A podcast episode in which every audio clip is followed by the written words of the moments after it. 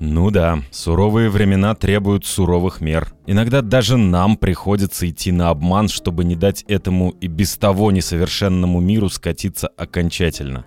Есть у нас одно особое место для экстренных сборов. Собираемся мы там только по очень серьезным поводам. И у каждого из нас есть особая коробочка. А внутри красная кнопочка такая, знаете, в лучших традициях ядерных держав. Вот если ее нажать, никто из семерых не сможет отказаться от встречи. Более того, все сразу и окажутся в том самом секретном месте. Но вот тот, кто вызывает всех, должен быть уверен, что причина действительно того стоит. Если кто-то запаниковал, нажал кнопку напрасно, он ее лишается навсегда. Ну и что ж, сегодня я буду тем, кто нажмет эту кнопку. Чтобы узнать, у кого ключ еще есть, а у кого уже нет, нужно собирать всех. А там надо будет сыграть в очень тонкую и опасную игру. Кстати, еще не факт, что кто-то из наших уже не работает на плохих ребят. Это будет та еще забава. Но есть же и еще одно прекрасное развлечение. Вот держу я кнопку в руке и думаю, что и как я буду говорить коллегам, и что они мне скажут. Вообще речь удивительный инструмент. Звук, передающий информацию и смыслы и даже оттенки смыслов. А, например, если говорить под музыку, это уже совсем другой смысловой окрас. А просто музыка тоже может выражать что угодно. А я помню времена, ну или как это правильно назвать, помню пространство, наверное, в котором вообще не было звуков. Ну и тоска же была. Я тут о кино уже, кстати. В какой-то момент кино перестало быть немым. Сейчас мы воспринимаем диалоги в кино как что-то само собой разумеющееся. Но в первые десятилетия кино синхронного звука не было. Кинотеатры использовали фонографы, чтобы хоть как-то нарушить тишину в зале и заглушить естественный фон аудитории. Когда диалог в фильме был необходим, кинематографисты заставляли актеров произносить реплики, а затем на монтаже вставляли интертитры. Ну, то есть посреди киносцены на экране возникала карточка — и публика могла прочесть диалог. Понадобились годы работы, попыток и экспериментов, прежде чем кинематограф заговорил. Когда синхронный звук наконец-то пришел в кино, он навсегда изменил технологию кинопроизводства и кинопоказы. В конце 1920-х годов студии выпускали ленту за лентой. Известные звезды были органичной частью индустрии, а кино — главным искусством поп-культуры. Прежде чем предзаписанный синхронный звук появился в кино, Инженерам и кинематографистам пришлось преодолеть несколько трудностей. Первое и самое главное — синхронизация. Как совместить картинку и звук? В то время ведь картинка и звук записывались и воспроизводились на разных устройствах, и простого способа объединить их не было. Вторая трудность была связана с микрофонами, которые тогда были довольно примитивными. Качество звука было не очень хорошим, а сами микрофоны были громоздкими и неудобными. Ну и процесс записи и проигрывания звука требовал электричества. В общем, киношникам нужно было больше оборудования, больше людей и доступ к электричеству. Еще сложность — усиление звука. Динамики в то время были не такими громкими, чтобы их мощи хватило на большой кинотеатр. Решать эти вопросы пытались еще в самом начале кинопроизводства, в 1880-х годах. В 1889 году Уильям Диксон, работавший тогда еще у Эдисона, добился грубого подобия синхронизации между фонографом и кинетоскопом. Он создал устройство, которое называлось кинетофоном. В кинетофоне использовалась сложная система шкивов для объединения двух устройств. Его главная проблема была в сложности конструкции и частых поломках. Каждая деталь должна была находиться на своем месте и идеально работать, иначе все устройство быстро выходило из строя. К счастью, примерно в то же время, что и Диксон, изобретатели в Европе и Америке тоже работали над синхронизацией звука в кино. На парижской выставке в 1900 году было представлено аж три разных устройства, которые обещали решение проблемы. Тем не менее, ни одно из них не справилось с синхронизацией звука. Все устройства использовали фонограф для проигрывания предзаписанного звука, который должен был совпадать с изображением. Задача была действительно трудной на тот момент. Если игла фонографа проскальзывала или проектор заживал пленку, а это, в общем, были обычные проблемы, добиться синхронизации можно было только запустив фильм с самого начала. Более того, в фонографе использовалась система пластинок, которые позволяли записать максимум 5 минут звука. Ну, так было в 1905 году, помнится. А к тому времени почти все фильмы были уже длиннее 5 минут. Это навело инженеров на мысль, что фонограф — тупиковая технологическая ветвь, и нужно искать другой способ записи звука. Так они пришли к оптической записи звука. Как бы удивительно это ни звучало, но именно так. Оптическая запись.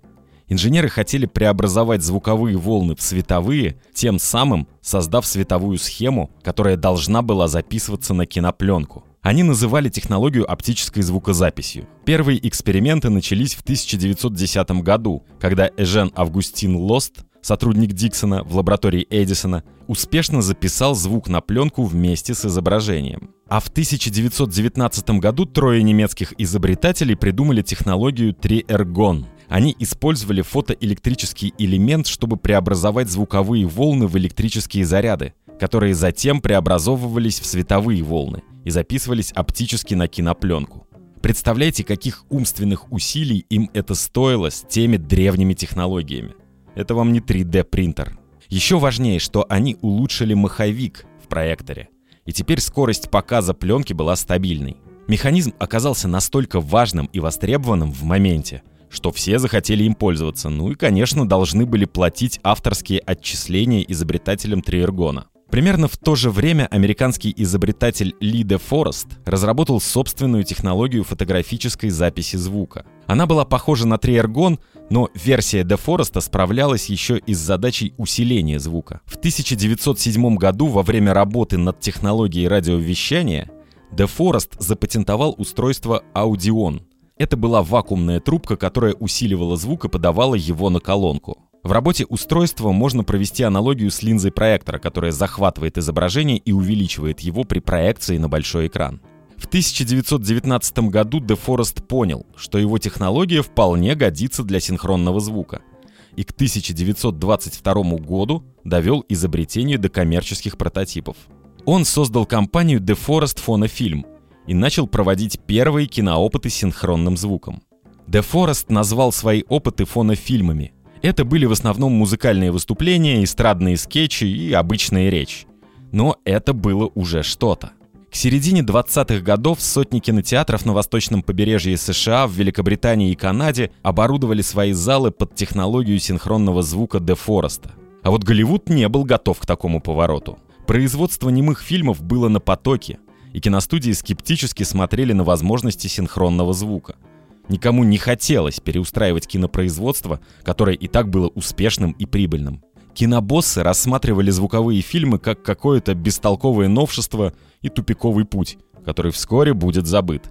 Все поменялось в 1926 году, когда дочерняя компания AT&T представила Вайтафон.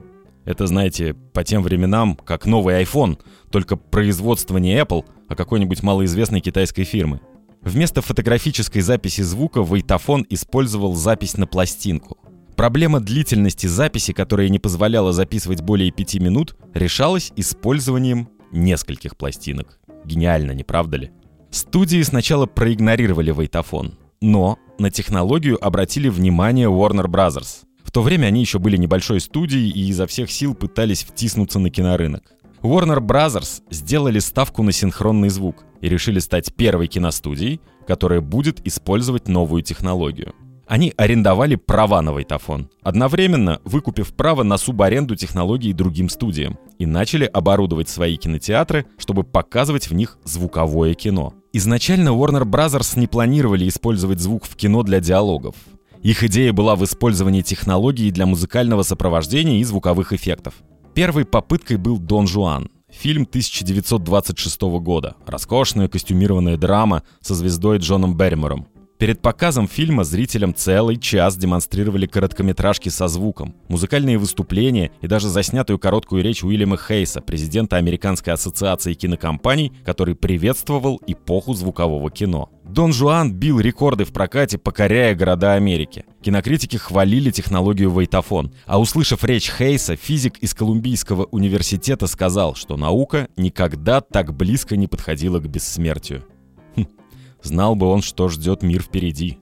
Но не все, конечно, были готовы к новой эпохе. Целое поколение актеров учились играть жестами и мимикой. А тут пришли диалоги. И вместе с ними необходимость произносить текст с верными интонациями. Еще не забывать играть при этом. Это был вызов для актеров немого кино. И не каждой кинозвезде того времени было под силу адаптироваться к новым условиям. Например, Бастера Китона узнавали по его стоическому выражению лица, чтобы там не случалось с его героем в кадре. Но пришел звук, и обаяние молчаливого Китона ушло, как только он начал говорить. Звуковое кино стало угрозой и для музыкантов, которые создавали музыкальное сопровождение к фильмам. Не забудем и про тысячи долларов, которые требовались для переоборудования кинопроизводства и кинотеатров под новую технологию. Тем не менее, несмотря на все трудности, в 1927 году звук уже полноценно присутствовал в кино, и крупные студии не могли больше игнорировать новую технологию. В 1927 году три крупнейшие студии MGM, Famous Players и First National адаптировали технологию вейтофона и начали переоборудование кинотеатров. В то же время Warner Bros. достроили новую студию, сделанную специально для съемок звукового кино – и начали снимать свой следующий фильм «Певец джаза». Они планировали сделать фильм с музыкой, но без диалогов. Однако, когда кинозвезда Эл Джолсон импровизированно произнес несколько реплик, студия согласилась оставить их в фильме. Импровизация Джолсона привела публику в восторг. Зрители всегда слышали музыку либо от музыкантов, либо записанную на фонограф. Слышали речи, подобные обращению Хейса в фонофильмах Де Фореста но никто никогда не слышал в кино повседневного обычного разговора, который происходит между героями фильма. Выяснилось, что диалог в фильме делает повествование более реалистичным. Синхронный звук дополнил иллюзию реальности и сделал ее на тот момент почти совершенной. Разумеется, вскоре возникли новые жанры. Мюзиклы и танцевальные фильмы внезапно оказались возможными для показа на большом экране. Криминальные фильмы и фильмы ужасов снова стали популярны, ведь звуковые эффекты позволяли нагнетать напряжение и пугать зрителей сильнее, чем раньше. Появились и быстро стали успешными фильмы о прессе и газетах, а точнее о журналистах, которые расследуют таинственные и грязные истории. Из этого жанра вышли классические фильмы, например, «Его девушка Пятница» Говарда Хоукса или «Гражданин Кейн» Уорсона Уэллса. Старые жанры освежились, в них появились новые приемы. Смешные диалоги в комедиях заменили привычные кривляния и буфанаду. Вместе с приходом звука карьеры в киноиндустрии стали строиться иначе. Ухудшилось положение женщин, как ни странно. До звукового кино в Голливуде, например, женщины в основном были монтажерами. В то время монтажное дело считалось грязной и рутинной работой. Но представьте, клеить пленку в единый фильм. Это же на этой же пленке и повеситься можно, честное слово. Когда появился звук, возникли новые требования к профессии. Теперь нужно было сводить не только изображения, но и звуковые эффекты, музыку и диалоги. Женщин заменяли мужчины, которые в те темные, нетолерантные времена считались более рациональными и способными к освоению более сложной технологии. Ужас, правда? Позже, конечно, женщины-монтажеры вернулись в Голливуд. Например, великая Тельма Шунмейкер, которая смонтировала все фильмы Скорсезе от «Бешеного быка» до «Ирландца». Или вот Лиза Лассак, которая монтировала «Мстителей». Тоже задача нетривиальная, согласитесь. В общем, звук пришел в кино. И это в очередной раз навсегда изменило кино. А теперь мне неплохо бы подготовиться и понять, какие звуки я буду издавать на встрече нашей великолепной семерки. Последний глоток чая и жму кнопку а дальше будем импровизировать.